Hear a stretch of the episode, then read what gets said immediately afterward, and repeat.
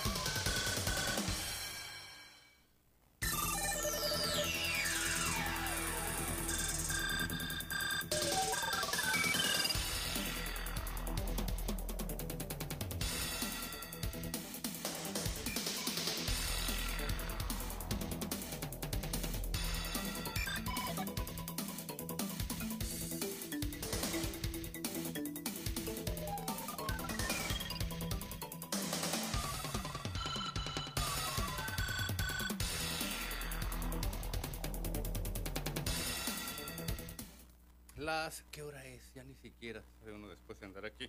Siete de la mañana con un minuto en el arranque de este programa, Tribuna PCN. Les saludo con mucho gusto Juan Arturo Salinas en este espacio en el que hoy nos quedan hora con 59 minutos para abordar los diversos temas que atañen, ya no le digo que solamente a nuestra ciudad, a nuestros distintos municipios, seis ya en Baja California, a nuestra entidad toda. Le agradezco mucho de verdad el favor de su atención. A usted que se encuentra en casita, todavía disfrútelo de verdad.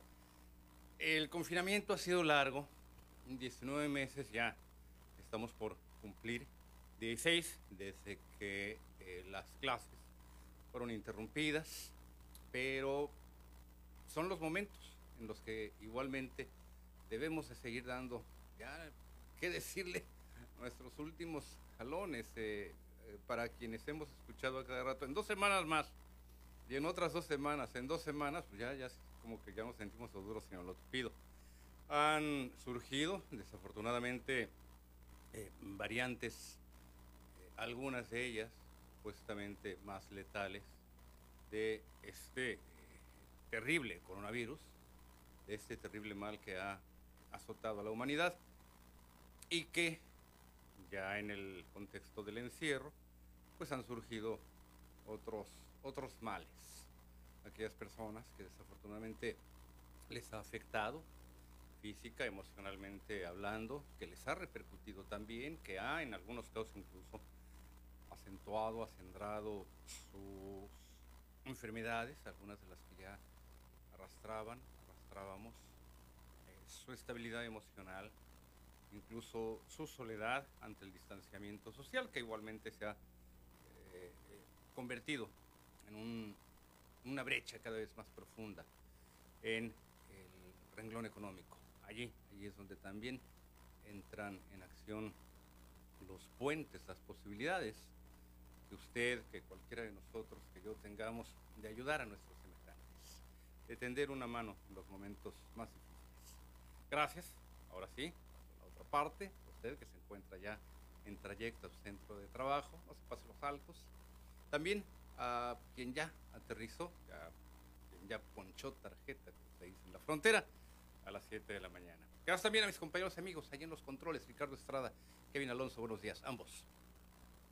¿Qué tal compañero Juan Arturo Salinas? Muy buenos días. A nombre de mi compañero Karim Alonso en Máster de PSN ya estamos preparados para llevarle la emisión del día de hoy. Es tribuna abierta, tribuna PSN a la multilínea local 664 344 1030 es teléfono en cabina y transmitimos totalmente en vivo desde Tijuana para todo el mundo a través de la magia de la internet www.psn.si. A través de Facebook Live nos pueden encontrar como PSN en vivo y podrán disfrutar de nuestro contenido en tiempo real por televisión, canal 87 digital, sistema Easy en todo el estado de Baja California, canal 76 en la capital Mexicali y sus valles, canal 29 por aire en Ensenada y por radio XAZ 1270 AM Radio Z13 y la tremenda 1030 AM, esta última con alcance hasta Los Ángeles, California, el condado de San Diego, playas de Rosarito, Pueblo Mágico, Tecate Ensenada hacia el sur, Valle de San Quintín, elegido Lázaro Cárdenas, Camalú, San Telmo, Puerto Santo Tomás y La Bocana, Ojos Negros en el área de Maniadero, Valle de Guadalupe, San Antonio de las Minas, El Sausal de Rodríguez y San Miguel. Tribuna PSN, tribuna abierta, la multilínea local 664-344-1030. Muy buenos días. Muchísimas gracias, mi estimado Ricardo. Tienes razón. Me equivoqué en el nombre de nuestro compañero, pues ya ves que de reciente ingreso en sustitución de Ulises Rojano, a quien le deseamos el mejor de los éxitos en sus nuevos, sus nuevos proyectos. Pero sí, ayer todavía que estaba Abraham y que estaba eh, Karim, dije, no se van a pelear, igual que ocurre allá en el Oriente Medio. Es que mira, Ricardo, tenemos a Karim, tenemos a Kevin, nos, nomás nos falta el Brian. Aquí ya aparece la ONU. Y tenemos al famoso Ñeris. El Ñeris, el Ñeris, que es el representante de allá de la República de Chilangolandia. Es mi, mi, este... Lo que queda el Ñeris, ¿no? Mi cónsul, mi cónsul. Ignacio, Ignacio Salinas eh, es un muy querido compañero de aquí, como lo refiere Ricardo, de, aquí de Primer Estado de Noticias, pero aparte, pues, eh, del mismo barrio que yo, o sea, allá de, allá del Rancho Grande, y luego agréguele Salinas, entonces, pues, no solamente somos paisanos, somos parientes, además, y es mi cónsul. ¿Qué tal te fue de fin de semana ahí en Tecate, en, en, en, en Mexicali, mi querido Ricardo? El viernes otra vez rompieron récords, unas temperaturas, híjole, como para freír un huevo en el cofre del auto. ¿Cómo le fue a Tecate? Pues fíjate que sí estuvo a temperaturas arriba de los 30 grados centígrados y subió la, la temperatura agradable, nublados por la tarde, Sí. refrescó muy, muy poco, pero sí aumentaron las temperaturas ahí en Pueblo Mágico. Fíjate que el domingo me llamaba Odilar Moreno Grijalva y me decía, pues después de platicar de una serie de temas con relación al Istecali que él dirige, me refería, no, pues fíjate que ya lo grave de la- del, del verano termina con agosto, Mexicali, arriba de 50 grados, ya para septiembre baja a 45, como si hubiera, como si hubiera mucha diferencia. No, Y ahí- tremendos, mucho calor ahí en la capital de Baja California. No, no, no, olvídate, unas No, temperaturas. 45 de están en, en la noche. Sí. Oye, pues esto de que los juegos de béisbol sean casi casi a la medianoche, ya te habla de cómo está el, el panorama y toda esta situación. ¿Tienes niños que regresaran a la escuela? ¿Tienes niños Sí, todavía sí. en Mi hijo Elías? 8 años. Perdón, Eh, Mi hijo Elías, 8 años. ocho años. Ah, no, mira qué chulada. ¿A qué año eh, eh, ingresó? Ter- ¿Segundo? Ajá, tercero. ¿Tercero? Así es, y pues un hijo, un hijo universitario. Sí, se me bajó mucho tu, tu, tu nivel de audio, ¿eh? Ah, Ándele. ahí sí me escuchas. ¿no? Ahí está, ahí está. Sí, y un hijo universitario y la prepa también. Sí. ¿Y cómo les fue con el regreso a clases? Porque estos ciclos escolares están... Pues apenas se andan adaptando, ¿eh? Sí. Están en el proceso de adaptación. hacia Ey. la escuela, ¿no? Pero sí re- regresaron a clases presenciales. Sí, sí, no, no, mi- en prepa, universidad es en, En en línea. línea. Sí. Así el niño pues lo mandamos el día de ayer. Andamos eh, en días, am, ¿cómo se? Escalonados, ¿no? Sí. Es sí. dependiendo, el, como decir, el papá, los papás se lo quieren mandar presenciales, ¿no? Así es, efectivamente. Pero tomando todas las medidas de seguridad. las precauciones. Como debe de ser. Qué bueno, qué bueno, mi estimado Ricardo. Pues enhorabuena y además agréguele que por fortuna esta pandemia no ha tenido, aunque se han llegado a registrarse casos de niños que han fallecido.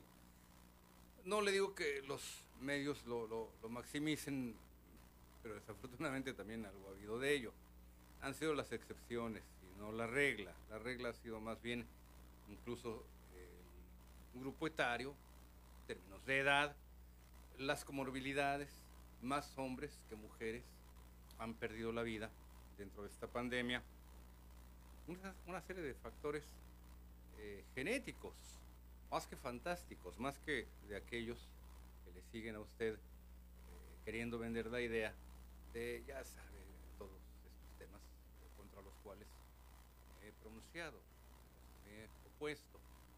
Pandemia como un método de control de las grandes corporaciones, de unos cuantos millonarios para controlar la población mundial. Fíjese usted, hasta esto resulta ridículo porque pues en la Tierra habitamos poco más de 7 mil millones de eh, habitantes.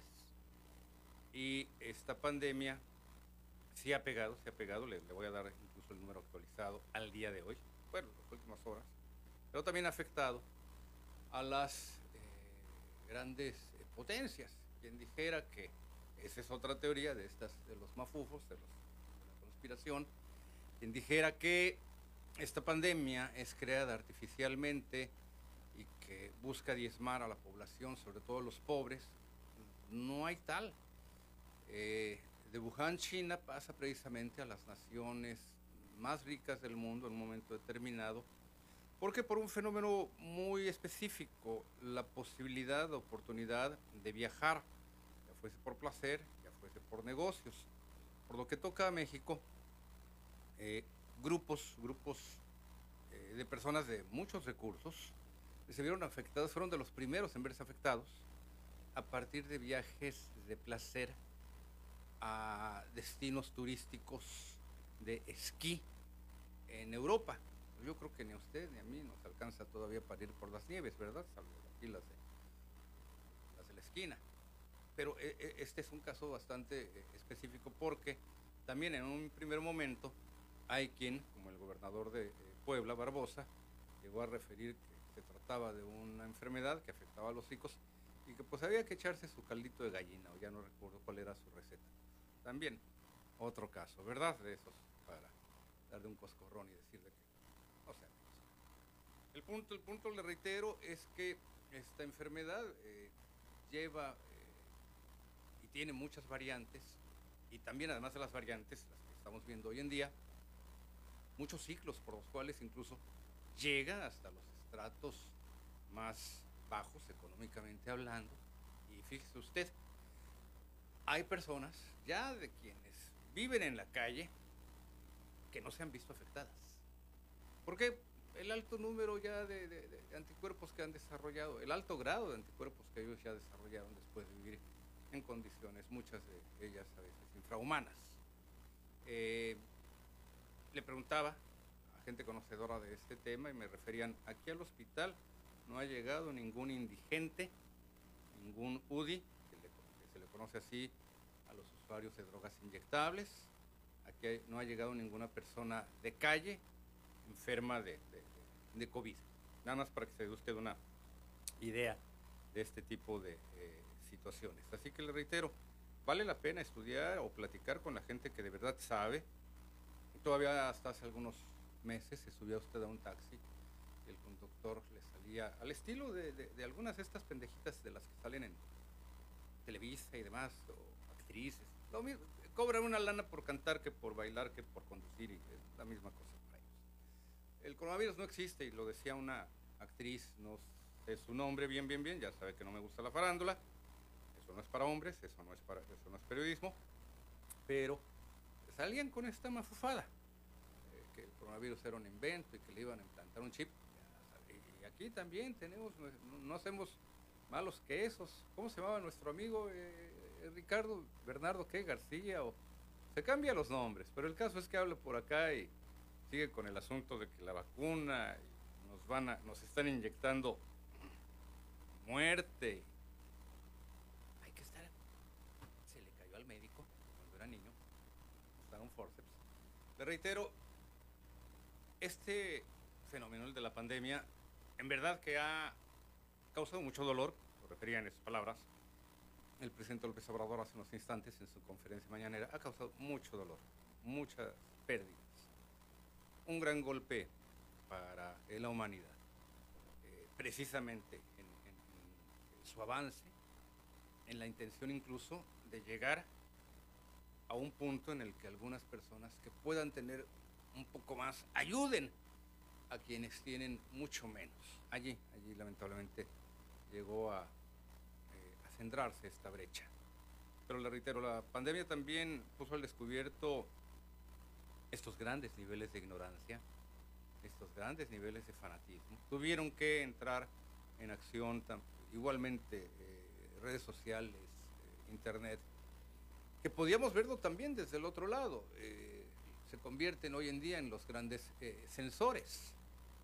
El sensor era otra cosa en tiempos de Roma, pero hoy, hoy en día Gracias, profesor Rafael Barajas, precisamente por haberme enseñado los términos en latín, ahí en las clases de introducción al derecho.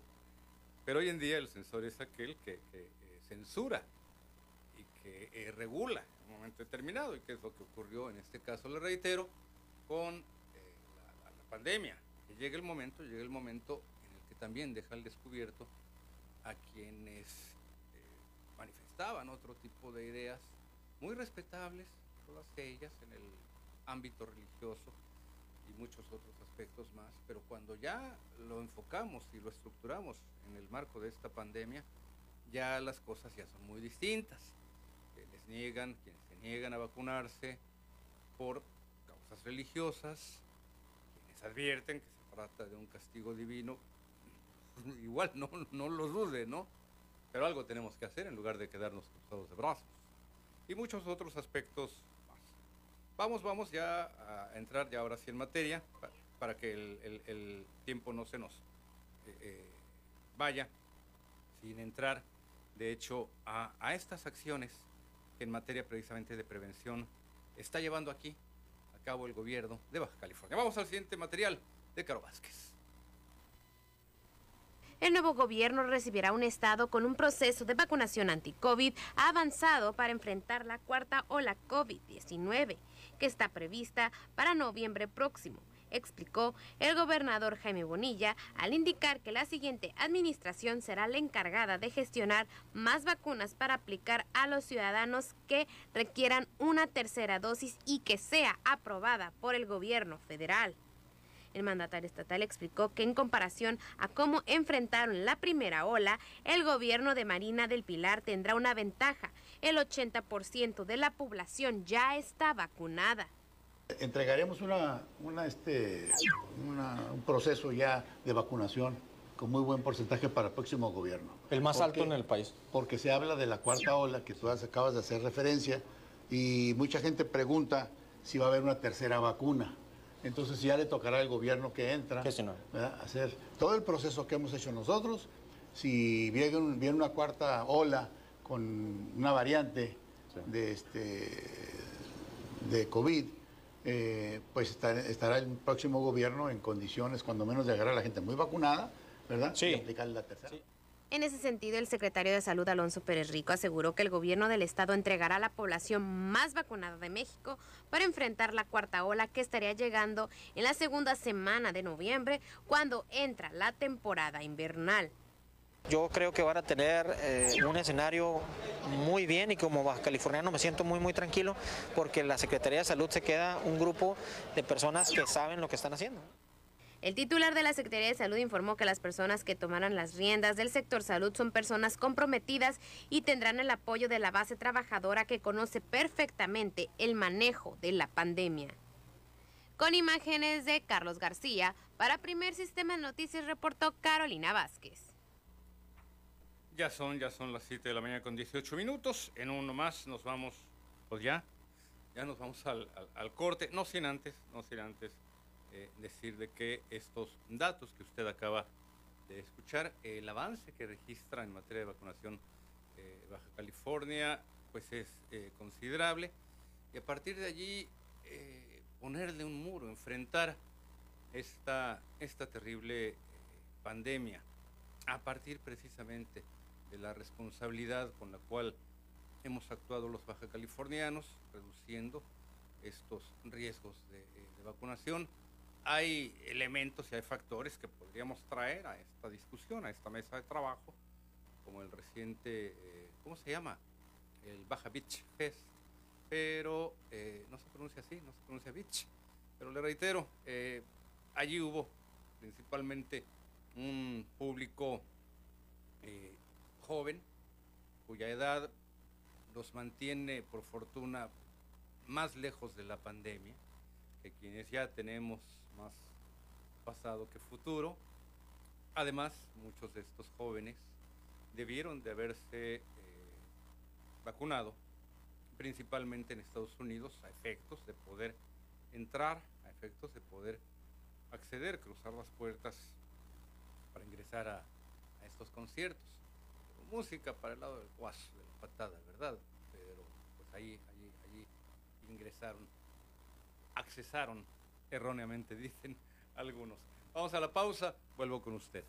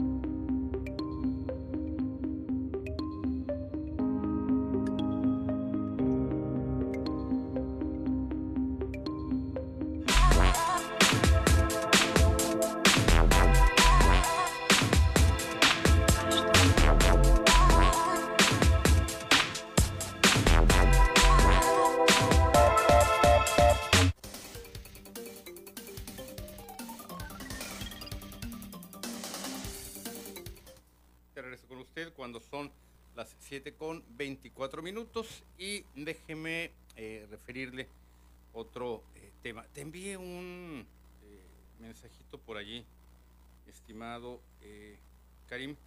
Ya no se me va a olvidar, ya no te voy a decir Kevin, ya, ya, ya, ya estuvo suave de cambiarte el nombre.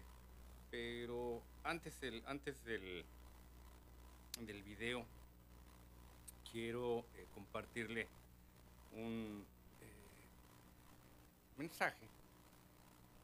Le había referido, hacía, ya, ya, te, ya te habrá llegado, Karim, le había referido hace algunas eh, semanas de un tema en el que fue posible trabajar eh, de la mano, desde luego, eh, de los amigos, para buscar resultados en un caso muy delicado se trataba, se trató de la liberación muy eh, lamentable, por cierto, de eh, tres hombres que en un primer momento eh, secuestran y después matan a su víctima, un joven al que habían ubicado, conocido, en un centro de rehabilitación también se encontraba en un proceso de rehabilitación. Al salir de dicho centro, de alguna forma es invitado por estos supuestos amigos que a la postre lo privan de la libertad, lo privan de la vida, envían en el Inter mensajes a la madre, las capturas de pantalla del teléfono sirvieron como evidencias, le envían también un dedo y terminan, le reitero, por privarlo de la vida. Los sujetos fueron capturados, uno de ellos incluso con manchas hemáticas en la ropa, los otros dos escondidos, a unos metros del cuerpo ya envuelto en una, en una alfombra. Solamente faltó la flagrancia, le llegué a referir después de ver el expediente, llegué a compartir en este espacio que hacía tiempo que no veía un expediente también integrado. Hubo quien evidentemente también me refirió, a ver, el expediente posiblemente estuvo mal integrado. No, porque aquí están las evidencias. Faltaron evidencias, aquí están las evidencias. El amigo abogado con el que yo discutí este tema eh, me interpelaba y no en mal plan, no en plan de descalificar el caso, no en plan de descalificar el expediente, sino evidentemente por el, el ángulo profesional con el que hay que ver estas estas situaciones. El individuo, eh, que le reitero, el responsable principal, cabecilla de esta situación, al igual que sus cómplices, fue eh, liberado por un juez, mientras que la Fiscalía, en su momento y dentro del marco de esta pandemia, no había eh, actuado, no se habían conformado ante esta liberación. Hubo que echar a andar una serie de mecanismos para lograr que la Fiscalía lograra eh, atender, reabrir el caso y le puedo decir que ya están a la búsqueda de estos eh, culpables. le voy a platicar todavía más porque eh, el caso se pone interesante. recibo el, el, mensaje estos días de la madre de este joven. Se lo voy a compartir, se lo voy a leer, pero antes también tenemos información muy importante desde allá, desde Pueblo Mágico. Jorge Horta, buenos días, adelante, bienvenido Jorge, estamos al aire contigo. Sí, muy buenos días, mi querido Arturo, pues con la novedad de que dos muertos más el día de ayer. Híjole, ya nos habías dicho de cuatro y ahora dos y dos son cuatro, cuatro y dos son seis. seis y dos son... Dos y dos son ocho y ocho, dieciséis. Ándele. Esperemos que no llegue a esa, a esa cifra tan trágica. Pues no. fíjate que por otro lado, pues con la lo que lo que habíamos dicho el día de ayer, Zulema pidió permiso y va a entrar en su lugar el día de hoy, entra Dora Ruiz, la licenciada Dora Ruiz, a ocupar la alcaldía de Tecate, lo cual pues tiene muy contento a mucha gente, sobre todo al equipo de transición que va a entrar con Darío Benítez, ya que sabemos que Dora Ruiz, pues aparte de, de ser morenita, pues forma parte también de ese equipo de transición ella seguramente pues podría estar en la próxima secretaría de aquí del ayuntamiento. Y pues esto le abre la puerta a Darío Benítez para empezar a tomar ahí el mando de las cosas, enterarse de primera mano acerca de cómo está la situación de Tecate. Y pues le da una ventaja muy buena para que cuando inicie su gobierno pues inicie de una manera pues ya con toda la información recabada. Y esperemos que también con actividad, puesto que sabemos del impulso y de las ganas que tiene de entrar Darío Benítez para hacer un cambio en Tecate que tanto anhelamos los tecatenses, por lo pronto pues se combina a todos los ciudadanos de Tecate a trabajar con el próximo gobierno que va a entrar para ver para ver la luz después del túnel, mi querido Arturo. Lamentablemente estos dos casos que refieres se suman, eh, ya lo decíamos el día de ayer, eh, mi estimado Jorge, a los anteriores en los que eh, desde luego pues llama la atención este repunte de violencia en Pueblo Mágico. Nos hablaste el día de ayer de cuatro víctimas el fin de semana y otras dos este lunes. Así es, y en esta ocasión pues ya estamos hablando de una violencia que todavía espero, Jorge, de verdad, de corazón, que pueda ser contenida allá en, allá en Pueblo Mágico. El caso de, de Tecate todavía creo que está en manos de la autoridad, poder controlarlo. Tijuana desafortunadamente pasaron gobiernos tras gobiernos, patearon el bote y no hicieron nada. La violencia se nos enraizó en nuestro tejido social, por eso es muy difícil erradicarla, combatirla. No se trata solamente de combatirla desde la perspectiva policíaca, sino también desde la perspectiva social. Pero creo que Pueblo eh, Mágico, creo, creo, que Tecate todavía está a tiempo de poder salir adelante, Jorge, en este sentido. Sí, esperemos que con el próximo gobierno también, eh, pues el nuevo, el nuevo secretario, director de Seguridad Pública, pues sea una persona de aquí de Tecate que conozca la situación.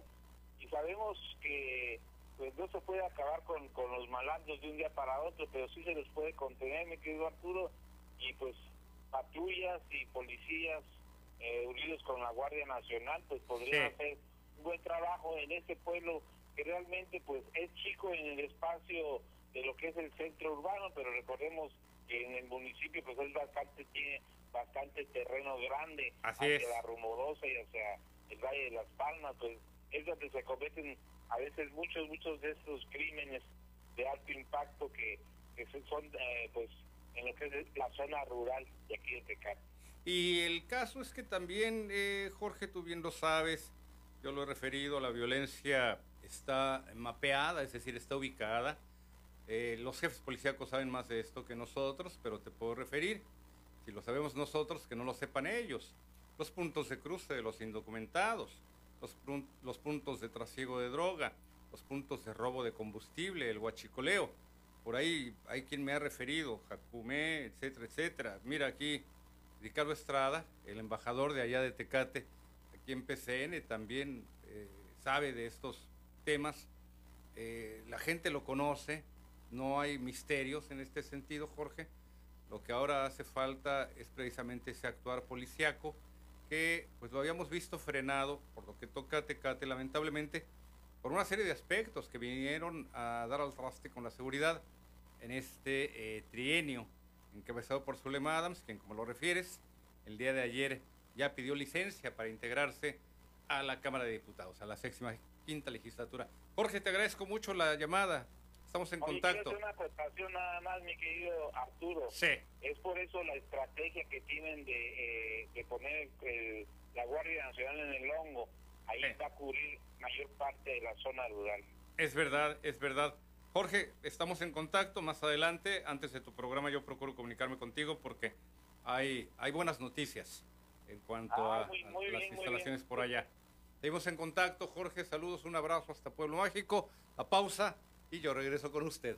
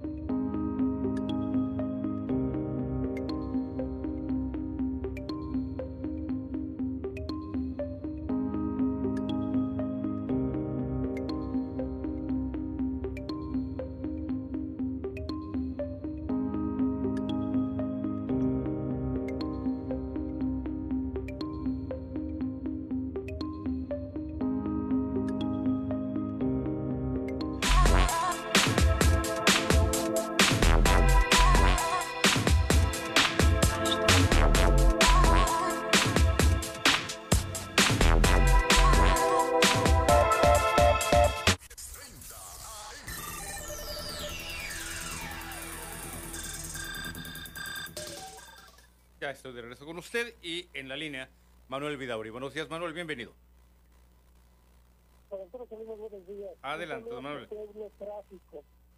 Sí. Eh, ya se te quitó los mágicos, ruedan calaveras, pero no quiero.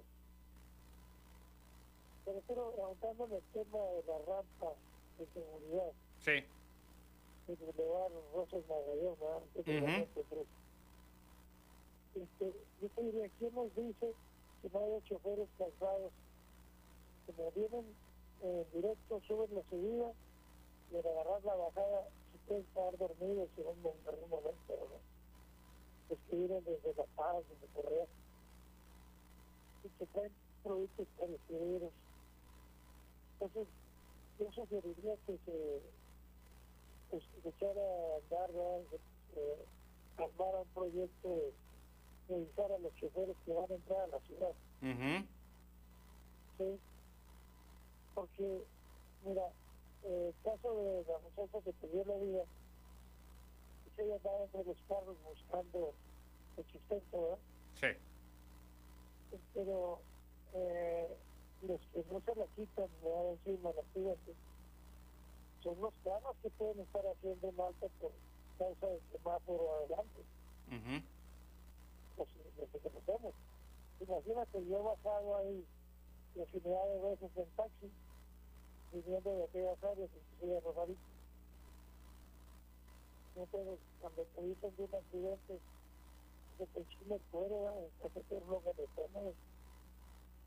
Y sí que bueno que yo no estaba allí. Y el tema de la rampa de seguridad, un me, me la da. Sí.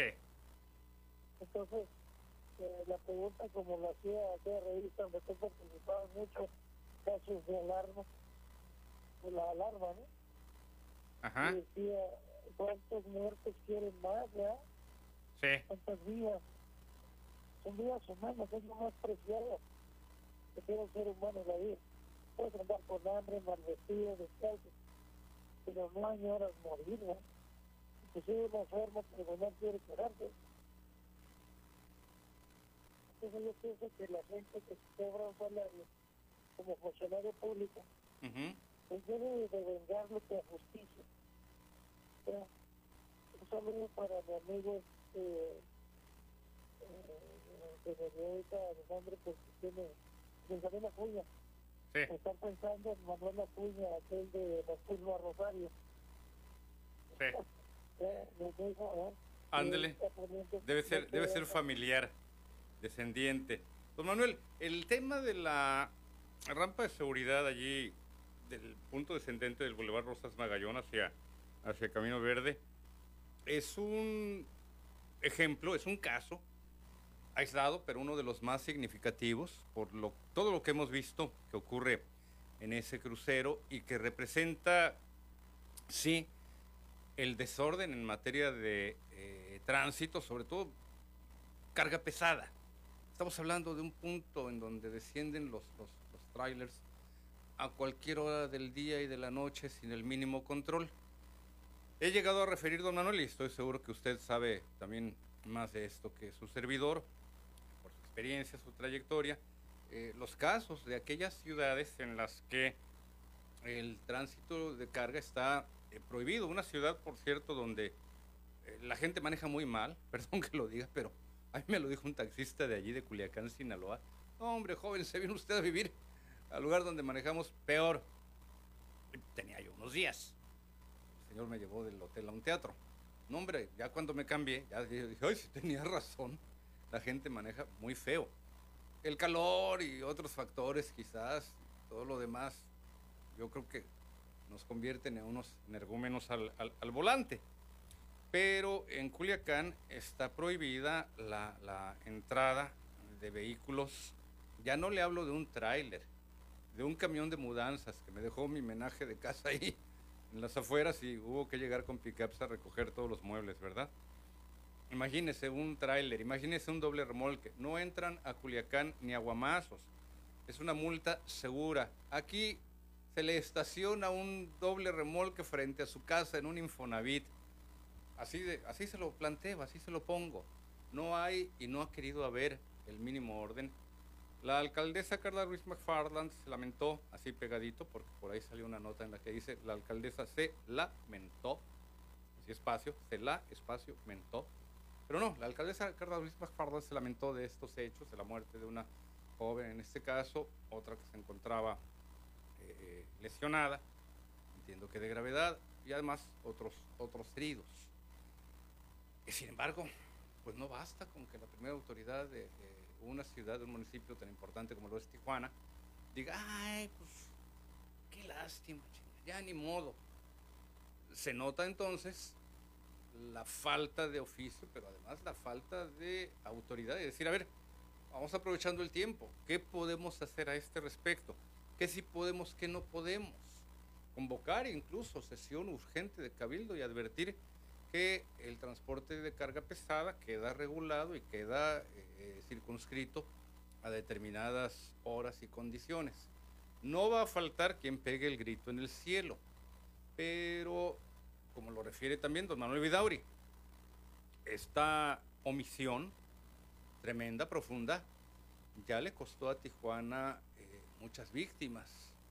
Aquí le he puesto el ejemplo vivo que tenemos, todavía está vivo, gracias a Dios, de nuestro compañero y amigo, eh, en este caso, que también sobrevive a un ataque, porque de esta forma hay que llamarlo.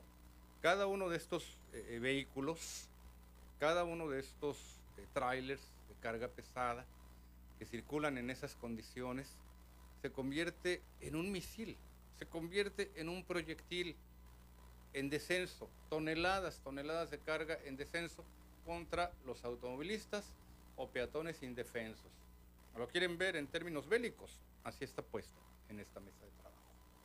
Mientras que la autoridad se niega a tomar cartas en el asunto y nada más ven pasar, y ven pasar los trailers, y ven pasar los trailers desbocados y sin, y sin eh, eh, frenos. No es el primer caso. Ahora, ¿de quién depende que sea el último? De las autoridades. ¿Quieren actuar al respecto? Parece. No parece porque no hay una moratoria de circulación. No solamente le reitero, como lo refiere eh, don Manuel en esta mesa de trabajo, en el punto de las 5 y 10, que por cierto cuenta con una rampa de seguridad, que hasta donde yo sé, no ha sido utilizada. Espero que alguien me corrija y me dijera, sí, fíjate, sí, ha sido utilizada y ha sido posible evitar estos accidentes. Yo no tengo el dato. De lo que sí tengo el dato es de los casos en los que los trailers se han desbocado y han hecho carambola, y le refería hace unos instantes, en el caso de Ramón Quiñones, quien sobrevive hace 21 años, una cosa así, un accidente similar que dejó prensado su vehículo, lo dejó convertido en un acordeón. Y de ahí en adelante ha habido otros, otros casos. Y le reitero, parece que no hay autoridad municipal que quiera decir, ¿sabes qué? Ya basta. Viene una moratoria en este sentido. Está prohibida la circulación del transporte de carga de tal hora a tal hora y sobre todo en estos puntos perimetrales de eh, Tijuana. Sabemos que vivimos en gran medida de este ir y venir del comercio, de nuestras eh, entradas y salidas de mercancías. Del sur vienen las frutas, las legumbres, los alimentos. De Tijuana al norte circulan aquellas eh, mercancías ensambladas. El sector maquilador, ya sabe usted, todo lo que concierne al área de Otay pero nos quedan, nos quedan mucho a deber las autoridades municipales de todos los partidos que usted guste y mande que han gobernado eh, Tijuana, PRI, PAN, Morena, etcétera, nos quedan muchísimo a deber en este sentido. Alguien que sabe del tema que le estoy hablando es Blanquita Ortiz, a quien tengo en la línea. Blanquita, buenos días, adelante. Bienvenida. buenos días, Arturito. Adelante, Blanquita. Dos temas, dos temas muy importantes. Y antes de mis temas quiero me permita solicitar al, delegado del Cerro Colorado, Jorge Díaz, porque en tan poco tiempo hizo un excelente papel en esa demarcación, lo escuché la entrevista que le hizo la, alcaldesa. Y, este, y también a mi delegado de la Sánchez Aguado, Alberto Cárdenas, también este, quiero mandarle un saludo. Mira, estamos tocando el tema de, de la rampa, se está tocando el tema de la rampa de seguridad. Tristemente, desgraciadamente, tenemos Benjamín y tu servidora años, años pidiéndole a las autoridades que hagan algo eh, desde, desde arriba, ¿verdad? que se haga algo hasta llegar a, la rampa de seguridad para tratar de que haya más este, ese tipo de accidentes y mueran personas como la jovencita que murió el viernes ahí, ¿verdad? Y de parece se hacen de oídos sordos, como que no oyen, no nos hacen caso. Mira todas las tragedias que han pasado, Arturito, demasiadas tragedias y muy seguidas. Alcaldes, alcaldesas, regidores, se hacen... hay un pip que me censure? Sí, sí, sí, Blanquita, se hacen los oxisos, por no decirse los más feos. exactamente. ¿Cómo es posible? Están viendo lo que pasa. Escuché y me dio mucho gusto. Escuché a la alcaldesa que está ahorita, que iba, iba a tomar cartas en el asunto. Ojalá que antes de que se vaya, ella pueda hacer algo, lo que no han hecho muchos presidentes municipales y obras públicas. La otra, ¿qué crees que acaba de entrar ahorita a Camino Verde? La bombera, Arturito otra quema de casa. Otro problema muy grave en Camino Verde que no hay semana que no se quemen dos, tres casas en Camino Verde. Me voy a dar a la tarea otra vez para la administración que viene de luchar, como a ti te consta que he estado luchando por una pipa tanque abajo de la caseta de policía. ¿Para qué, Arturito? Para tratar de auxiliar en lo que llega la bombera. Lo más pronto posible. sus casitas, que no pasen desgracias personales. O sea, Sí, no es un capricho, entiendan las autoridades, no es un capricho mío, es tratar de salvarles a las personas que con muchos sacrificios hicieron sus casitas, ¿verdad? Y se quedan convertidas en cenizas. Entonces, le voy a dar la tarea si Dios me presta vida a llegar. Ando muy malita, Arturo, pero voy a darme la tarea de la próxima administración que entre, pedirle, pedirle eso, una pipa tanque abajo de la caseta de policía y que hagan, si nuestra presidenta municipal que está ahorita, que la, felicito porque entre poco tiempo ha hecho bastante trabajo, eh, que, que nos, nos ayude con la rampa de seguridad, que se haga algo. No queremos más muertes, no queremos más accidentes. Por favor, autoridades, escuchen la voz del pueblo, hagan los casos, ¿verdad? Eso es lo que yo les, les quería pedir, Arturito. Gracias por darme este espacio que, que es tan importante, porque cuando nos escuchan en los programas de ustedes que nos oyen el micrófono, pues a veces se resuelven los, hoy ahí va la, ahí va la ambulancia, este, nos, nos escuchan y a veces hacen caso, ahora esperemos que en esta ocasión, si no es con esta alcaldesa que alcance, para que viene, ya que se pongan las pilas, se pongan las pilas, no, no, no hicieron mucho trabajo, el gabinete Arturo González Cruz abandonó, no hizo mucho trabajo, los diputados tampoco, ¿Qué está pasando, Arturito, con las autoridades? No, ¿y qué me dices de los regidores? Estos canijos. Los regidores. Llegan, cobran, se van, pero nadie sabe qué, Así es. ¿Para qué sirven? ¿Qué, ¿Qué hacen? Es posible que esto siga pasando. No puede ser, Blanquita, que un regidor en tres años pues se dedique a presentar eh, planteamientos, propuestas, revisar presupuesto. ¿Tres años? Digo, esto hay que hacerlo anualmente, ¿verdad? Pero de todos modos, Blanquita nos quedan mucho a deber los regidores, reitero también, de todos los partidos, porque Tijuana requiere eh, de una acción urgente en estos aspectos que tú estás refiriendo. Y eh, nos quedan, reitero, nos quedan mucho a deber. Gracias, gracias por la llamada, Blanquito Ortiz. Que excelente día y un saludo a Ricardito. Aquí te está escuchando. Y también a Karim para que no, no lo dejes de, de, lado.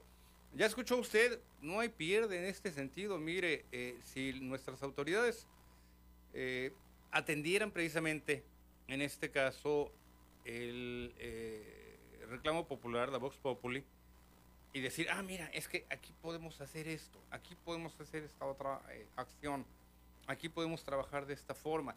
Ya les están dando la solución.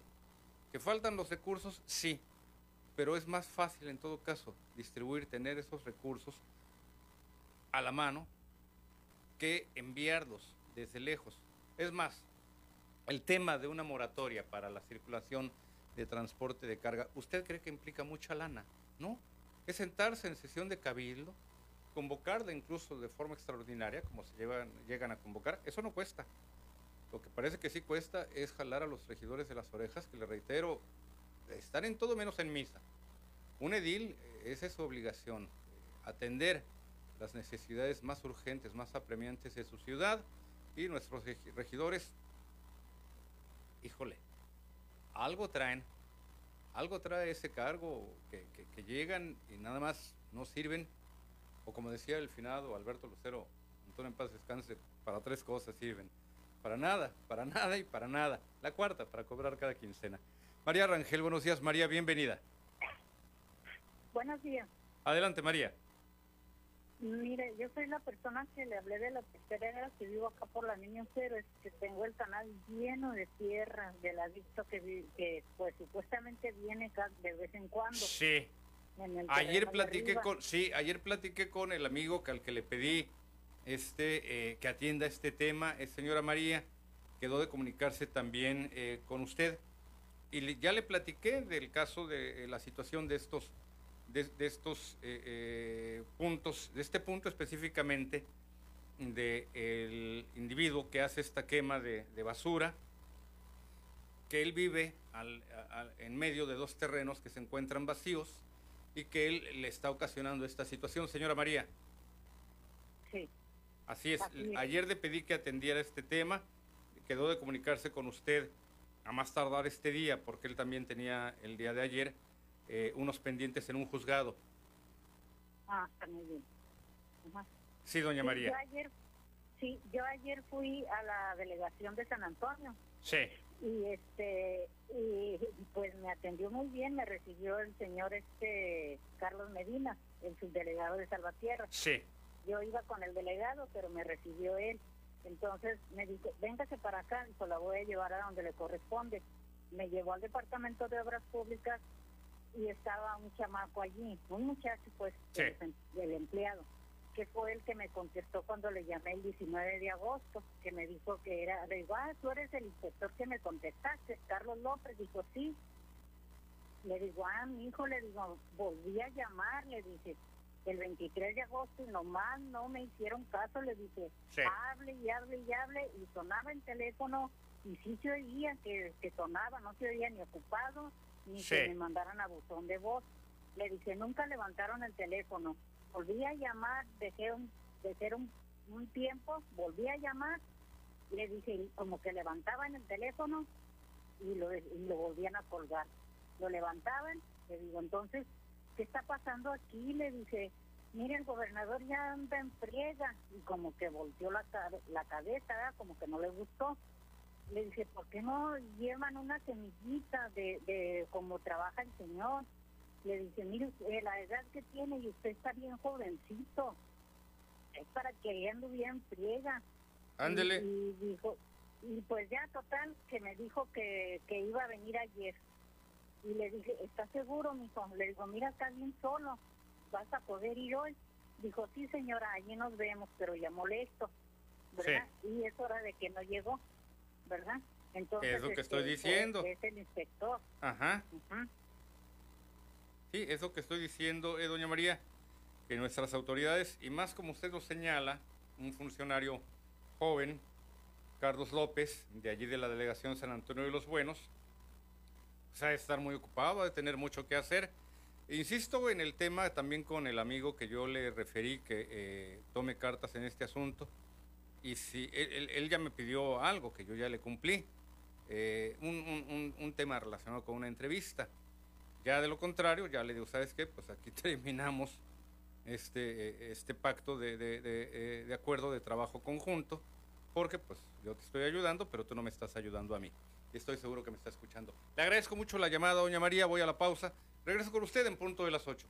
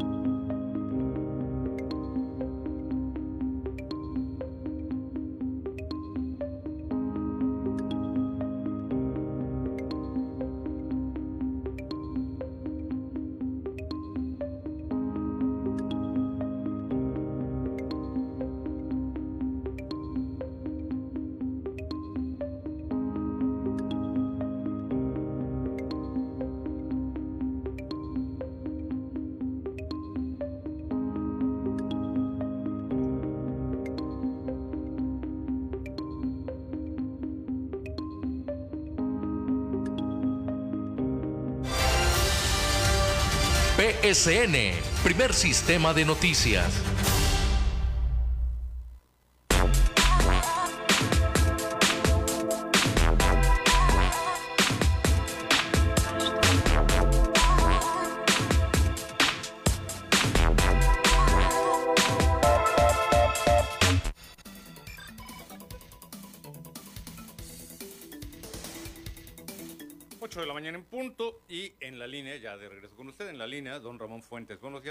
Bienvenido. Como siempre, Juanito, saludándote. Ándele, don Ramón. Oiga, esto ya sonó al chavo del 8, ¿verdad? Nomás me faltó hacer pipi, pipi, pipi. O sea, me oye, Juan. Adelante, don Ramón. Y, escuchando a mis compañeros. Saque de ahí a la todo- chilindrina. Y sobre todo a ti, desde, desde que empezaste a, a, a- este, pues, abrir el programa, ¿no? A mí me da mucho gusto que, que, que nos empieces a, este, a dar terapia con el pues, con la pandemia, ¿no? Mira, eh, hay esto. En este mundo tenemos una, una, una cosa muy este muy olvidada porque pues casi la mayoría de personas eh, pues no no no tenemos un intelecto muy de muy este que digamos y menos aquí en México ¿no? No se y crea. menos y yo menos mira eh, tú tú que eres universitario que eres este, hombre de estudios sabes lo que es una ecuación Sí. pero pocas pocas pocas eh, pocas personas lo, lo utilizan y cuando lo utilizan eh, casi siempre por lo regular voy a recordar a un maestro, un maestro, gran maestro, con, que, le- que tú y yo le respetamos mucho y le tuvimos mucha admiración, el señor Suárez Soto. Sí, cómo En no. cada, ecuación, en, en cada ecuación, en cada ecuación que, que se planea, que se saca, que se, eh, se proyecta, eh, que según eso pues, son lo, es lo más perfecto que puede haber, siempre existen los imponderables. Exactamente, entonces, fíjate, imagínate, som- somos tan tan cabezones, tan, no sé, tan, ¿cómo te digo? Tan rebeldes, tan, no sé, que, como que los humanos fuimos creados por una ecuación y hasta el mismo ser divino se equivocó con nosotros. Si hubiera sabido, íbamos a ser así como somos, que seguro que no nos avienta el mundo. No se crea, no se allá, crea. O sea, nos tuviera por allá en Júpiter o, por, o en, allá en, no sé, en, Mercurio para que nos estuviéramos quemando porque no, que, que tremendos somos. Somos unos animalitos, pero sí bien inteligentes.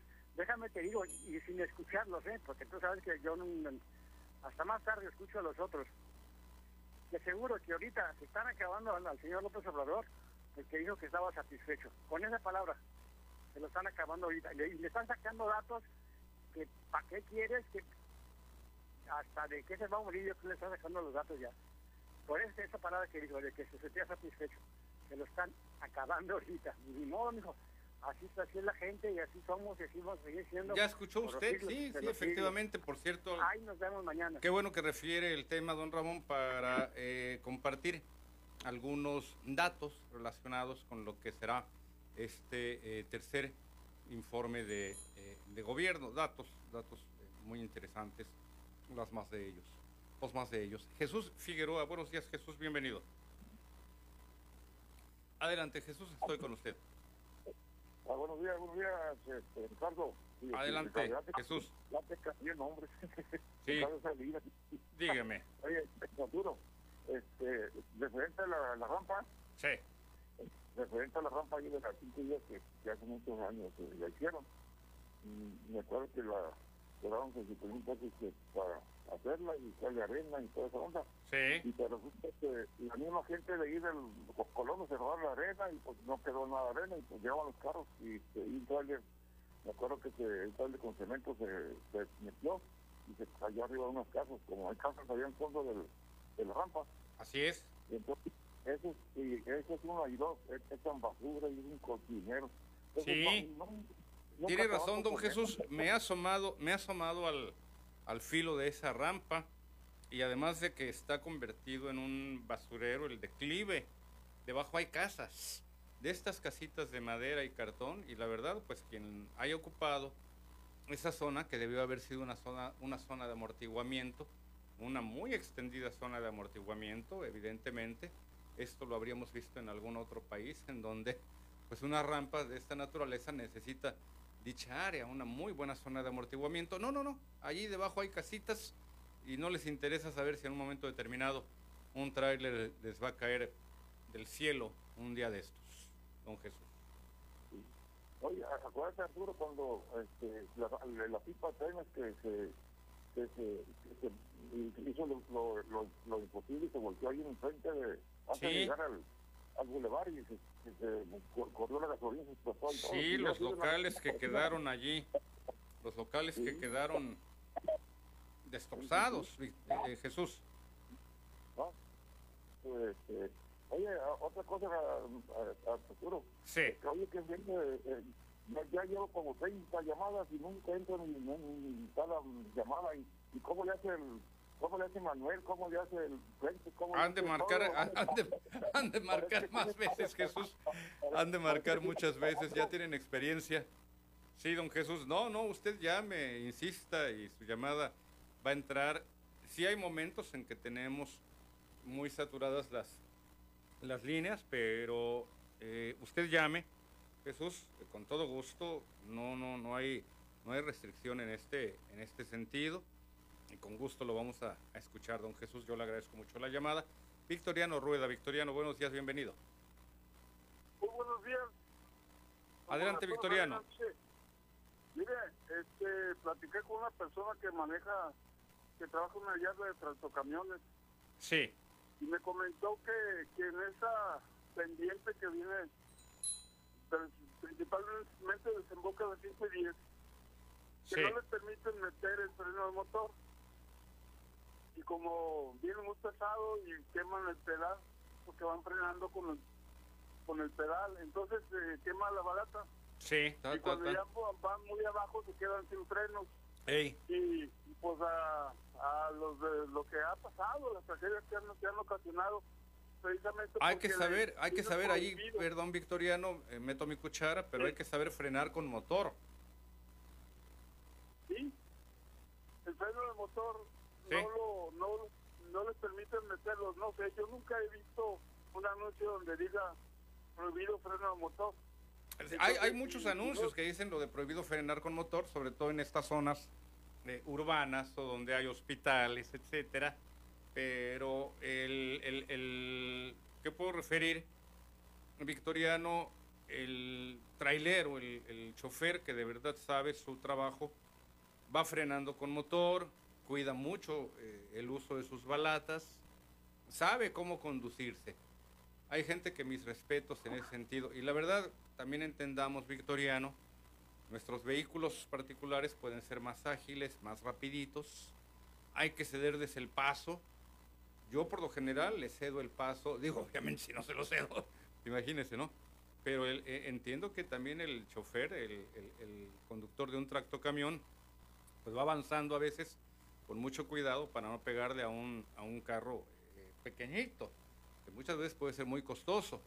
Yo les doy el paso a motociclistas y a, y a traileros eh, incluso en circunstancias en las que a uno le puede tocar eh, preferencia, porque entiendo también el gran reto que es para el chofer de un camión avanzar con sus pesadas eh, cargas, Victoriano. Hay que ponernos también en los zapatos de ellos. Hay gente que sí es muy, pero muy responsable. Yo pienso que la mayor parte de, de los choferes lo son victorianos, de estos trailers pesados. Tengo amigos dedicados también a ello Enrique González, uno, de ellos, un muy querido amigo, gente que pues eh, sabe de los retos que implica también la carretera, la ciudad, la carga, el transporte, el vehículo. No, no, no, no, no, todo un tema. Pero en este sentido también, Victoriano, hay eh, gente que pues maneja de una forma más irresponsable, que no cuida su unidad, que no está al pendiente de sus eh, balatas, de su carga, en México están permitidos niveles de carga tremendos, excesivos, son de los más altos del mundo. Y esto obviamente abarata costos de flete, pero también nos conllevan los, los, grandes riesgos. Ha habido esperanza de eliminar de nuestras carreteras los dobles remolques. No ha habido avances, lamentablemente, en este sentido. La Secretaría de Comunicaciones y Transportes nos ha quedado mucho a deber en este aspecto. Y eh, hemos seguido viendo los casos lamentables de muertes, de accidentes, situaciones muy tristes en este sentido, Victoriano, que al final del día cuestan vidas, que es lo más valioso que podemos eh, tener y que perdemos. La vida del mexicano parece que, pues como lo decía por allí eh, José Alfredo, ¿verdad? No vale nada. Nos pueden hasta indemnizar con qué? 500 mil pesos, una cosa así por el estilo y ya. Con eso se acabó el, se acabó el muerto, don Victoriano. Así es, pero mire, que, que la verdad que el freno motor ya en la ciudad, dentro de lo que es ya la ciudad, no se debe utilizar porque no se necesita. El freno motor es en carreteras abiertas y en pendientes. Y si no utilizan el freno en esas partes, ya está entrando a la ciudad, entrando a la ciudad solamente que sea una bajada. Pero si no hay bajada, está todo parejo, inútilmente se debe, no se debe utilizar porque es inútil gastar el freno motor en una parte pareja donde no se ocupa. Ah, es el problema que está pasando en los 5 días, que bajando ese pendiente ocupan estarlo metiendo periódicamente para evitar quemar el pedal, quemar las balatas, para que no haya accidentes, para que no haya tragedias como las que se han ocasionado. Muchas gracias, don Juan Arturo. Gracias, gracias por la llamada, Victoriano Rueda. En la línea, Martín Montaño. Buenos días, Martín, bienvenido. Sí, bueno. Martín, adelante, buenos días. Ah, muy buenos días. Mire, resulta que me encuentro aquí en la clínica 25. Resulta que aquí nos tienen a todos un montón de pacientes. Sí. Hay un niño muy grave y no lo quieren atender, que Sí. porque no hay médicos. A ver, don Martín, nada más dos, dos datos. Uno, eh, quiero pensar que se trata de la Clínica 25 del Instituto Mexicano del Seguro Social. ¿Es así? Así es. Sí. La otra, eh, ¿dónde está ubicada esta clínica, Martín? Está ubicada, ah, permítame, ahorita le voy a decir exactamente la, la, la calle. Sí. Es acá, es aquí, pues, yo me imagino que es una impotencia porque la verdad que eh, es exagerada la gente que, que, que hay aquí. Las filas. Eh, ese niño lo sacaron de urgencias Sí. que porque no hay médicos que lo atiendan. Sí. Sí, entonces la calle es una, la, esta es la pura esquina, es la Eusebio Quino, Eusebio Quino. ¿Qué colonia? Y ahorita le digo, ahorita le digo, Sí. Eusebio Quino y calle Jiménez Sierra. Ajá. Eh, ¿O qué área de la ciudad estamos Colonia hablando? Maestro. Perdone. Colonia Maestro. La Colo- Colonia Maestro. Colonia Maestros. ¿En qué, en qué, en qué delegación está esta colonia, eh, Martín? No me... Eh, eh, pues estamos en Ensenada, no, no sé decir de qué delegación. Ah, está usted allá- llamándome de Ensenada. Ah, sí, es Ensenada, Ah, ok, ok. California.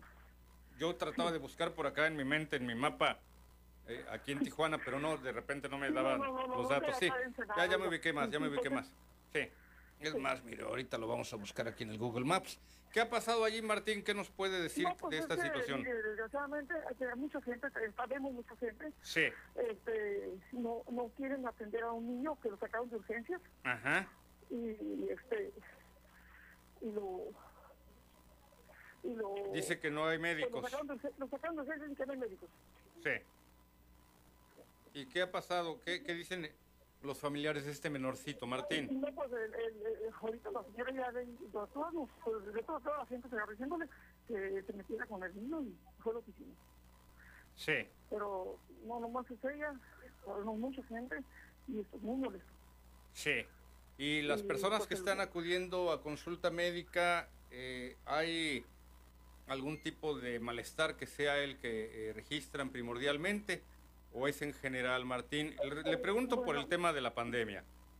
Porque me la pandemia del niño, este, había vómito y diarrea, no sabría específicamente Sí. lo que traía en realidad. Sí, sí, pudieron haber sido muchas así. causas más. Así es. Ajá. Y desgraciadamente aquí tenemos, estamos todos revueltos.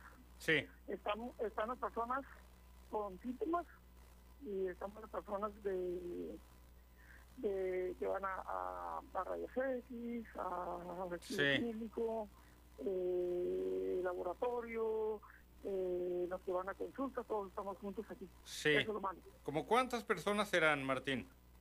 Mira, así, así estamos hechos bolas, porque sí lo sí, porque no, Sí. hay, no hay ninguna coordinación por parte del guardia que en realidad pobre señor, pero no sabe hacer su trabajo. Sí. Mínimo unas 80 personas tenemos más o menos. Sí, sí. pues sí, es un número muy considerable y este es un panorama que vemos, yo lo veo aquí en la, en, la clínica 7 de, de, Tijuana. Eh, eh, Martín, ya, ya, me, ya me aparecieron por aquí los, los datos. Es la unidad médico familiar 25 del IMSS y está eh, ubicado, ya me, ya me está apareciendo por acá. Le vamos, le vamos también a hacer, eh, sí, sí, Justo Sierra y Junípero Serra por una parte y Eusebio Francisco Quino, como usted me, me indicaba. Digo, qué bueno poder corroborar. Y por el otro lado, la Avenida Libertad. Este, y está cerca, cerca una farmacia y bueno, ya, ya para qué le digo, ¿verdad? Pero ya, oh, ya nos ubicamos. Sí, sí, sí, sí, yo quería ubicarme porque conozco Ensenada, pero no a, tal grado. Acabo de andar por allá. Están cerquita del Parque Benito Juárez. Ah, Están a unas calles, el Parque Benito Juárez. Sí, ese, ese, sí lo, ese sí lo conozco, sí lo, sí lo ubico. Lamentable y esto pues un llamado en todo caso también, Martín. Vamos a procurar también ponernos en contacto con el personal de comunicación del instituto para señalarles esta situación y lo que me llama poderosamente la atención, Martín, es este eh, tema que usted me refiere de un eh, menor que no es atendido. Tenemos en Ensenada nuestra corresponsal Isiar Gortázar, vamos a pedirle que nos pueda ayudar a atender esta, eh, esta situación, porque, pues efectivamente, el Instituto Mexicano del Seguro Social, pues requiere, en este caso, eh, de brindar la atención adecuada al derecho habiente, para eso hay cuotas patronales, para eso hay cuotas sobre patronales, no son, no son suficientes por lo visto, siempre, y estamos viendo estas, estas situaciones. Le agradezco la llamada, Martín. Vamos a pedirle por allí a Isiar Gortázar, nuestra compañera reportera y coordinadora allá en Ensenada, que se dé una vuelta a estas instalaciones. Don Pedro Manrique, buenos días, don Pedro, bienvenido. Buenos días, Arturo, buenos días a tu auditorio. Adelante, don hablando Pedro. Sobre la, hablando sobre la problemática de la urbanidad, este, tú sabes que todo esto es como una cadena donde hay varios actores y todos somos responsables. Te doy un ejemplo. Desde cuando el ingeniero diseña una calle, debe de diseñar el señalamiento, debe de planear las cosas y el gobierno, que son los servidores públicos, que aprueban esos planos, y la empresa encargada de la construcción, que van de la mano con el gobierno, con los ingenieros, y la ciudadanía que debe de protestar cuando ve algo mal hecho. Es una cultura que nos cuesta mucho, pero mucho, mucho vidas humanas, porque tú sabes que la mayoría de los accidentes que se generan, especialmente por los conductores de los trailers, no nada más se matan ellos, sino que matan a gente inocente, a mucha gente inocente. ¿Y cómo puedes detener tú a un trailer que trae 20, 30 o 50 toneladas en movimiento? Se convierten en 200 toneladas de fuerza. Es irresponsabilidad de los dueños también de esas unidades y del chofer por ser tan irresponsable que ni siquiera puede entenderse cómo alguien se arriesga a manejar trayendo frenos que no sirven. O sea, es una cadena de problemas que se pueden solucionar cuando empiezas con un gobierno responsable. Cuando hay un gobierno irresponsable, servidores irresponsables, todo lo demás no funciona. Todo no funciona. La clave está en tener un gobierno responsable. ¿Y cómo le hacemos para que el gobierno sea responsable? Una de las de las de las cosas que he observado de este lado de la frontera, aquí en California, que tú sabes que aquí, si una calle no está bien, yo tengo el derecho de ir a la ciudad y demandarla para que se arregle. O imagínate que tú vas por una calle y hay un bache ahí enorme y te daña el vehículo, las suspensiones, por decir así. Sí. Porque el encargado del mantenimiento, de poner los señalamientos, no lo hizo. Mira, vieras lo que a mí me molesta cuando yo viajo a veces, porque viajo, digamos, yo soy de Michoacán y voy por la carretera que ya son absolutamente obsoletas porque son de un solo carril de ida y otro de venida. ¿Y cuándo puedes rebasar tú? Así, imposible. Ah. Pero encima de eso te ponen, te ponen topes y no hay un señalamiento. Ya cuando llegas al tope ya pegaste contra el techo del vehículo. No, es una cosa que verdaderamente da rabia y coraje. ¿Por qué es tan inepta la gente? O sea, ¿por qué no poner un letrero que indique a 100 metros existe un tope y pintarlo con unas rayitas? ¿Da trabajo hacer las cosas bien?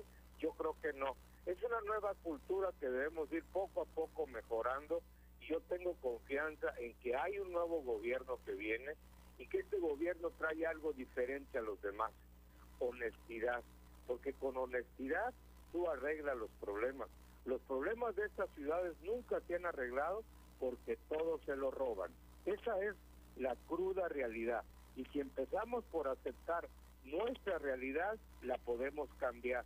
Y esa es. obligación y responsabilidad de todos, de absolutamente todos. Medios que critiquen, que señalen, ciudadanos que participen y gobierno que se que atienda los problemas. Y sí se pueden resolver porque si no hay el equipo, Arturo, hay que hacer una especie de negociación.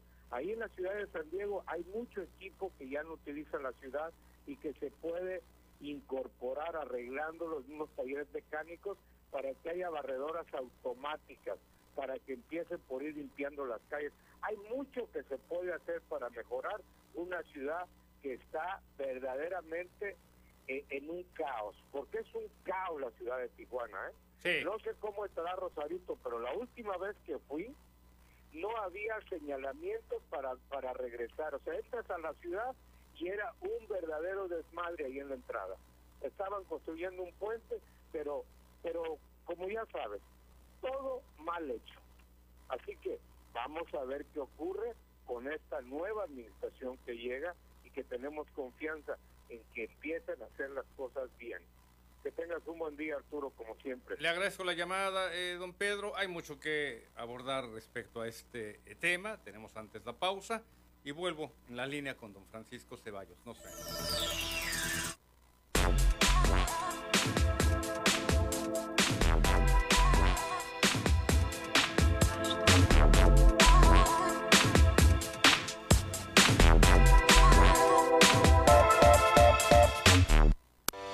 Tenemos un espacio dedicado al mundo emprendedor, con noticias, invitados y una mesa de discusión con expertos en distintas áreas que te mantendrán informado con el contenido más...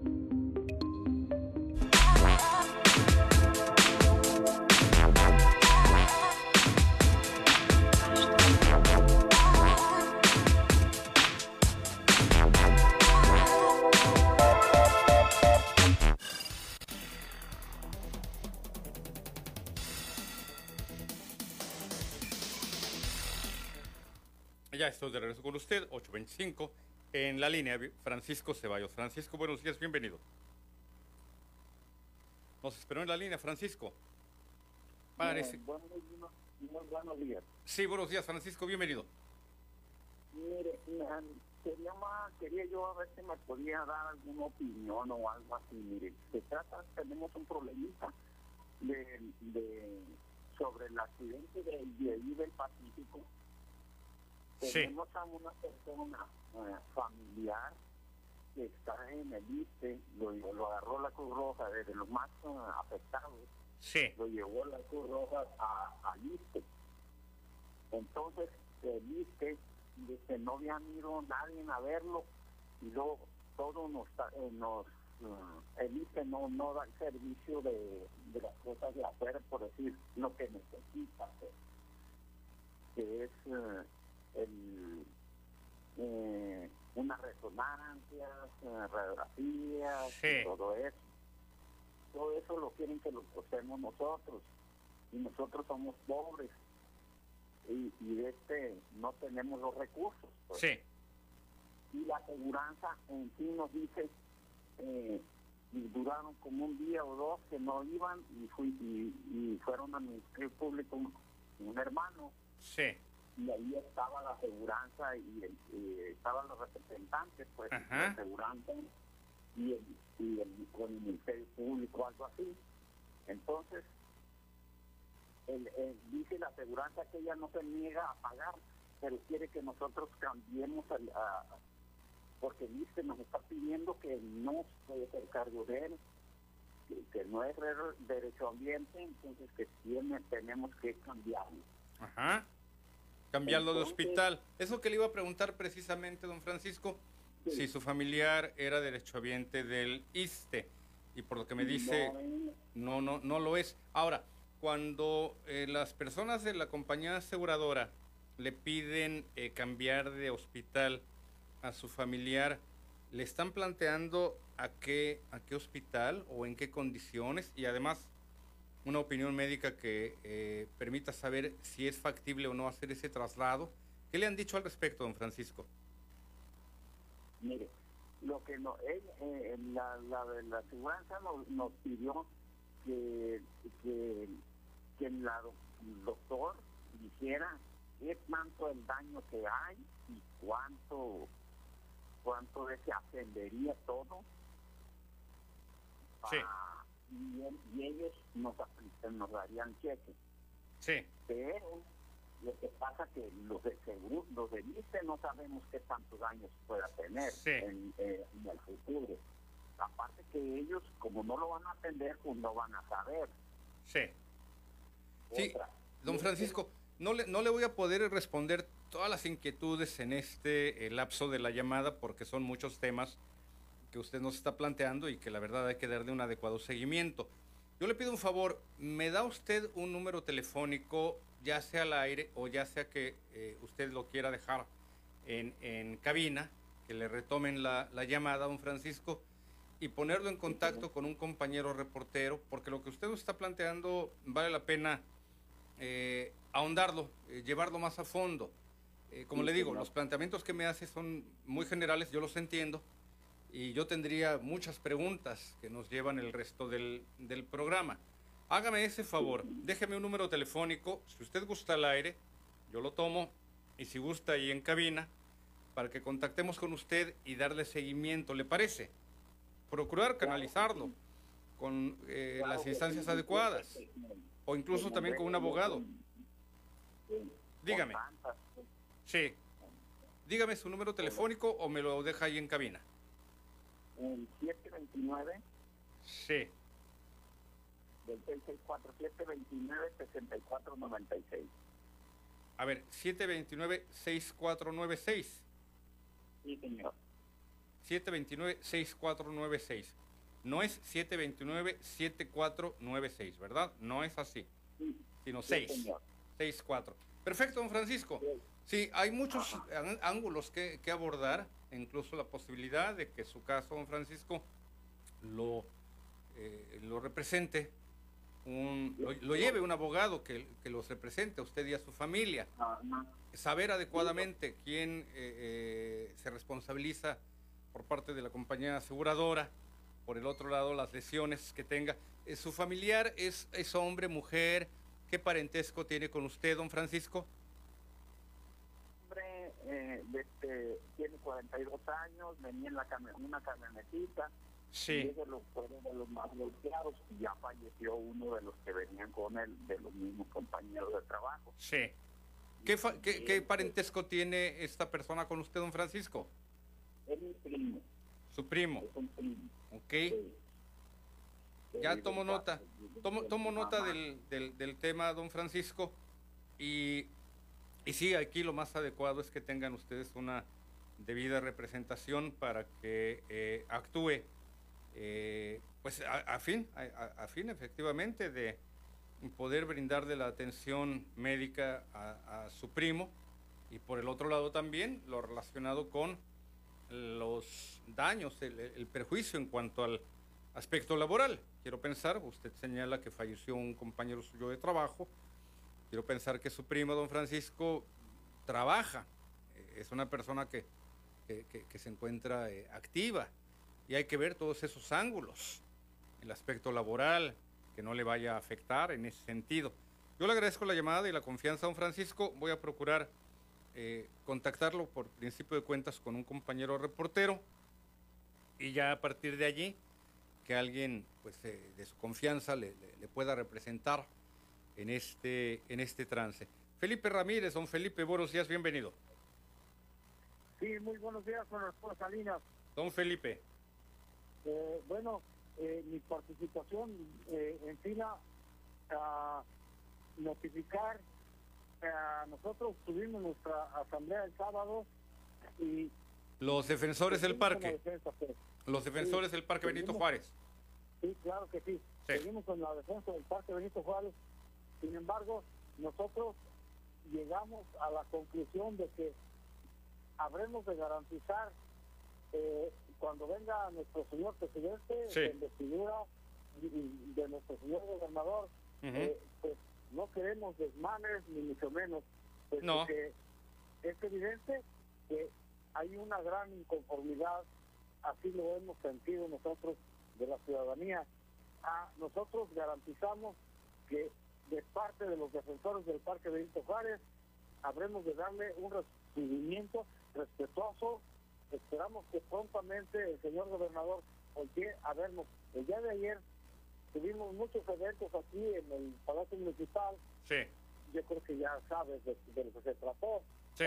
pero no nos fue posible eh, seguir contactando al señor gobernador, que queremos que nos atienda a brevedad posible en lo inmediato y como plan B, pues tenemos eso, darle un recibimiento, un recibimiento al señor presidente respetuoso.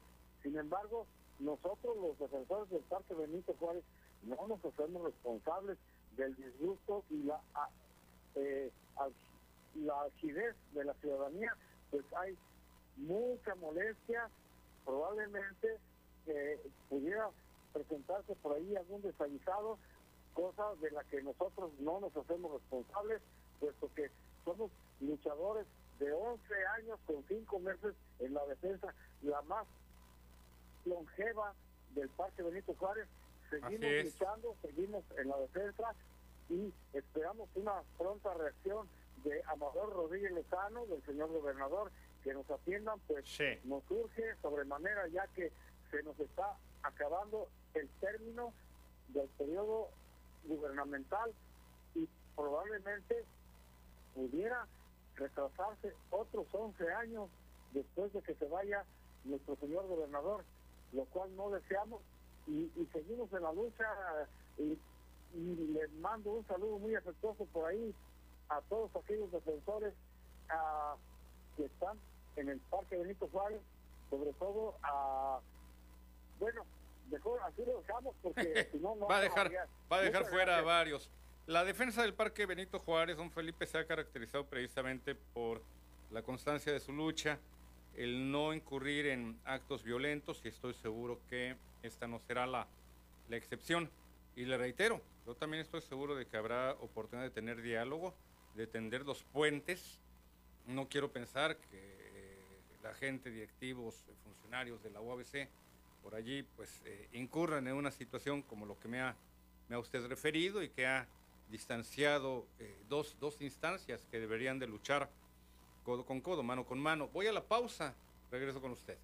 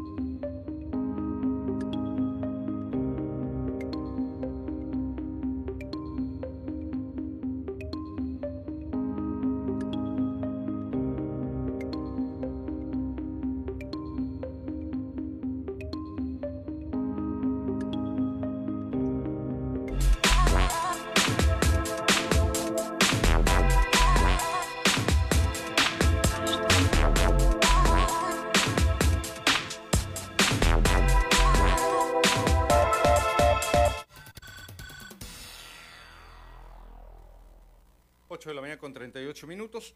Hay llamada, mi estimado Karim, y después eh, compartimos estos breves videos. Un accidente que hace unos minutos, cuando estábamos en lo más álgido del tema, en torno a este eh, tipo de casos, situaciones que se han registrado allí en las inmediaciones de Camino Verde, en el cuerpo descendente del Boulevard Rosas Magallón. Me envían también estas eh, imágenes, estos videos. Los compartimos en unos instantes. Antes tengo la llamada de doña Mercedes de Ibarra. Buenos días, doña Mercedes, bienvenida. ¿Cómo está usted, licenciado? Buenos días. Trabajándole y muy a gusto de escucharla también, doña Mercedes. Eh, pues mire, lo he dejado descansar porque pues, he estado esperando que, entre en funciones la, la, sí. presidenta. Sí, y que le dijeron que ella iba a ser la encargada de tomar acciones en torno a este tema del cobro del de llamado impuesto o derecho al alumbrado público, del cual usted nos ha platicado. Hace una semana más o menos sí. esto, vi un, una, una noticia, no le puedo decir en qué canal porque yo, porque ya era café y estaba medio durmiendo, Sí. de, de un magistrado de la Suprema Corte de Justicia que estaba hablando sobre eh, el alumbrado público de Mexicali y Sí. de Ensenada, de ese impuesto. Entonces, pues yo creo que yo esperaría, por ejemplo, pues que entrevistaran al, al, al encargado, ¿cómo se llama? Superintendente de la Comisión Federal de Superintendente. Sí. para que explicara por qué no se están aplicando ese cobro fijo de ciento y pico de pesos. Y pues colgarse también, si es mexicali y Ensenada, pues ¿por qué no Tijuana? Digo, yo le he hecho Claro. llegar las copias, inclusive de mías y de mis vecinos, Sí. precisamente para tener argumentos para, para eliminar ese cobro. ¿A cuánto asciende el cobro por lo que toca a un comercio, doña Mercedes? En el caso del Perdón. usuario del usuario residencial, estoy volteando porque creo que por aquí tenía yo un, un recibo, es cuarenta y tantos pesos, pero en el caso de un comercio, ¿a cuánto asciende, eh, doña Mercedes? No, no lo traje. 289 pesos, 289. sí, casi 300. Sí. Ok, Y pues sí. aquí, aquí en este pedazo, en media cuadra, hay cinco comercios, más los de enfrente, más el instituto. Sí. Pues digo, imagínense, son casi 300 pesos por cabeza. Así es, doña Mercedes. Y como usted señala, incluso apagó sus refrigeradores cuando sus ventas bajaron ante el cierre de las escuelas por esta pandemia y le siguen cobrando. Sí, sí, de todas maneras, Sí. sin prender nada, Sí. son 500 pesos de recibo, Sí. Pues imagínese, fíjese, doña Mercedes, que este tema además me da eh, pie, es cosa de reubicarlo. Hay un eh, abogado que en su momento eh, se echó a cuestas. Yo le perdí la pista, pero la verdad eh, eh, me parece un, un hombre en lo poco que en ese momento nos llegamos a tratar, muy profesional. Quiero recordar que su nombre de pila es Guillermo Krasovsky y que él eh, interpuso recursos para evitar el apagón digital en Tijuana durante el gobierno de Peña Nieto, es decir, el uso de las televisiones eh, eh, planas para las cuales todavía no había recursos por parte de la población o las cajas convertidoras. El tema que usted me está planteando, doña Mercedes, me parece que puede ser del conocimiento del licenciado Krasovsky. Déjeme tratar de volver a contactarlo. Hace mucho que no, no, no, no tengo yo noticias de él. Ya le pegué el micrófono. O incluso invitarlo a este espacio, porque hay muchos temas. Entiendo también que eh, puede ser eh, un, un ángulo, un, un tema, doña Mercedes, que igualmente, eh, ya sea que le reporte un, una ganancia, podríamos advertirlo, entendamos también, doña Mercedes, que una acción de esta naturaleza, le, pegué al micrófono y creo que hasta se me subió el nivel, una acción de esta naturaleza va a implicar interponer recursos, recurrir a la Suprema Corte y demás, eh, conlleva sus gastos, gastos y costas, para decirlo en el eh, eh, ámbito legal. Déjeme ver, déjeme ver si contacto con el licenciado Krasovsky doña Mercedes, porque eh, no solamente abordó este tema, el de eh, interponer recursos para frenar el apagón eh, digital que inició precisamente en Tijuana y que inició de una forma terrible, muy mal, porque las famosas cajitas convertidoras fueron vendidas al, al gobierno federal, el gobierno federal las entregaba gratuitamente, pero las, se las vendieron a precio de oro, era casi como para comprar una pantalla digital. Déjame ver este tema, doña Mercedes, me parece que aquí vale la pena que haya expertos, abogados, que puedan interponer los debidos recursos. Y me viene a la mente, le reitero, el, licenciado Krasovsky. Voy a tratar de contactar, doña Mercedes, o saber quién más puede actuar en este caso ya para interponer los recursos adecuados, porque pues ahora sí que como usted señala, siguen pagando eh, eh, justos por pecadores, sigue pagando Tijuana, mientras que Ensenada y Mexicali es tratada de una forma, yo no diría preferente, pero sí diferente, doña Mercedes. Así que deme oportunidad, deme oportunidad de contactar con el licenciado Krasovsky. Tengo un amigo, abogado, que también es, eh, trabajó con él, así que voy a tratar de comunicarme con él o con alguien que conozca de la forma de recurrir a este tipo de eh, eh, acciones, ya sea un amparo. Entiendo el amparo colectivo, entiendo la figura del amparo colectivo en estos casos. Le agradezco la llamada, doña Mercedes, quedo en contacto con usted. Tengo sus números telefónicos y también le agradezco los libros que me hizo llegar eh, con nuestro compañerito reportero Sergio Carrillo. Le digo compañerito porque es muy joven, este es su primer trabajo y se ha desempeñado eh, muy bien. Te envié, gracias doña Mercedes, te envié hace rato, mi querido Karim, un par de clips de eh, videos de un accidente que tuvo lugar hace cuestión de unos cuantos minutos, allí en el área de Camino Verde, desafortunadamente. Los compartimos, tú me dices cuando ya los tengamos listos para eh, abordar el tema con el auditorio y de ahí también nos vamos a otro tema que yo le dije que tenía pendiente. Vamos al siguiente material.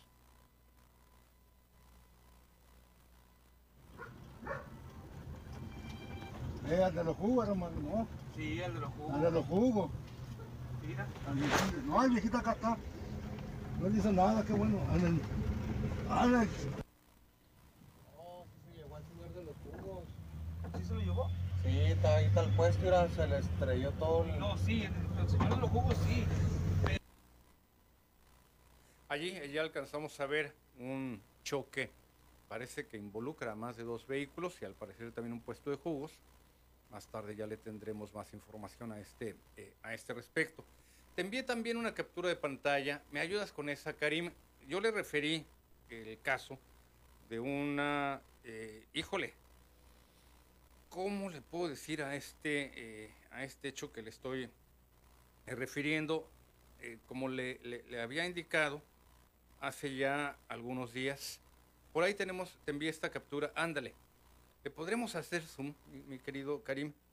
Eh, mire, eh, le, señalaba, y si, empezamos desde eh, el inicio, le referí el caso desafortunado de una mujer que se acerca a mi programa para denunciar la liberación, como le indiqué, de tres sujetos que habían secuestrado y posteriormente privado de la vida a su hijo. Fue un tema entre investigación y el apoyo con los amigos, en este caso gracias al el licenciado Humberto Valdés, fue posible eh, exponer, poner en el escritorio del de eh, fiscal general de justicia de Baja California, el licenciado Guillermo Ruiz Hernández, poner en su escritorio este eh, voluminoso expediente y señalar que desafortunadamente estos sujetos habían salido libres y que la Procuraduría de Justicia, la, Fiscalía General de- de Justicia de Baja California, corrijo, ya no hay tal Procuraduría,